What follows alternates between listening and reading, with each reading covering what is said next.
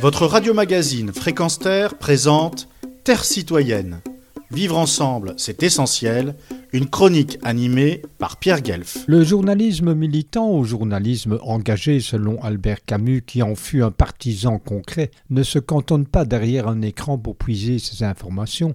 Il est celui qui s'immerge dans la société afin d'observer des réalités est à l'écoute et donne la parole à celles et ceux qui sont trop souvent bâillonnés ou dédaignés des pouvoirs et des décideurs. Il s'appuie aussi, sans en faire des dogmes ou certitudes, sur des études scientifiques, sociologiques, psychologiques et surtout, il tient compte de l'expérience de gens de terrain. Village sans prétention, mauvaise réputation.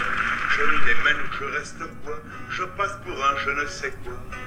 Je ne fais pourtant de tort à personne en suivant mon chemin de petit bonhomme. Mais les braves gens n'aiment pas que l'on suive une autre route que. Non, les braves gens n'aiment pas que l'on suive une autre route que. Le monde médit de moi, sauf les muets, ça va de soi. Aujourd'hui, il est question du journal Union pacifiste, qui arrive tout doucement à son 600e numéro, puisqu'il fut fondé en 1961. Il garde toujours comme devise une parole de Louis Lecoing, pacifiste notoire qui fit plier le général de Gaulle en obtenant un statut sur l'objection de conscience. S'il m'était prouvé qu'en faisant la guerre, mon idéal avait des chances de prendre corps, je dirais quand même non à la guerre, car on n'élabore pas une société humaine sur des monceaux de cadavres.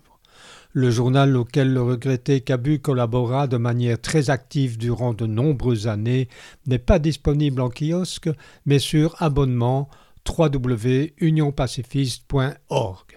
De plus, Radio Libertaire accueille une émission antimilitariste animée par des membres du groupe parisien de l'Union pacifiste qui, rappelons-le, est la section française de l'Internationale des résistants à la guerre dont le symbole est le légendaire fusil brisé. En douze pages illustrées, le numéro de novembre aborda Wagner, non pas le célèbre musicien, mais l'armée secrète de Poutine, l'île de Jeju, en Corée du Sud, désignée comme île de la paix mondiale et dont les habitants luttent de manière non violente contre l'implantation d'une base militaire nucléaire des États-Unis et de l'OTAN.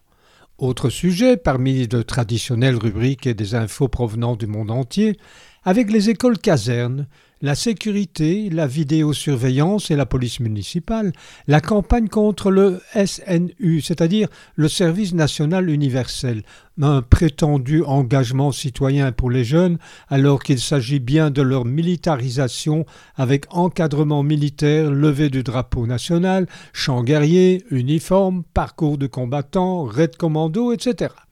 Et puis un rappel. C'est au 1er décembre qu'est fixée la journée des prisonniers et prisonnières pour la paix, à savoir que parmi eux il y a de nombreuses personnes incarcérées pour le refus d'incorporer l'armée, d'autres pour actes non violents pour perturbation préparatifs de conflits.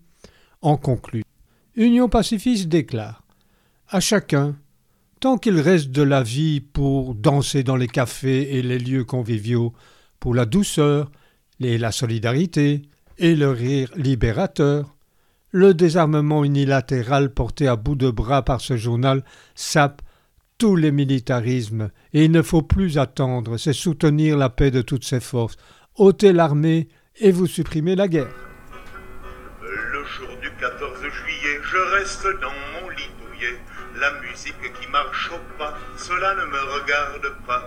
Je ne fais pourtant de tort à personne en n'écoutant pas le clairon qui sonne. Mais les braves gens n'aiment pas que l'on suive une autre route que. Non, les braves gens n'aiment pas que l'on suive une autre route que. Le monde me montre au doigt, sauf les manchots, ça va de soi. Retrouvez et podcastez cette chronique sur notre site fréquenceterre.com.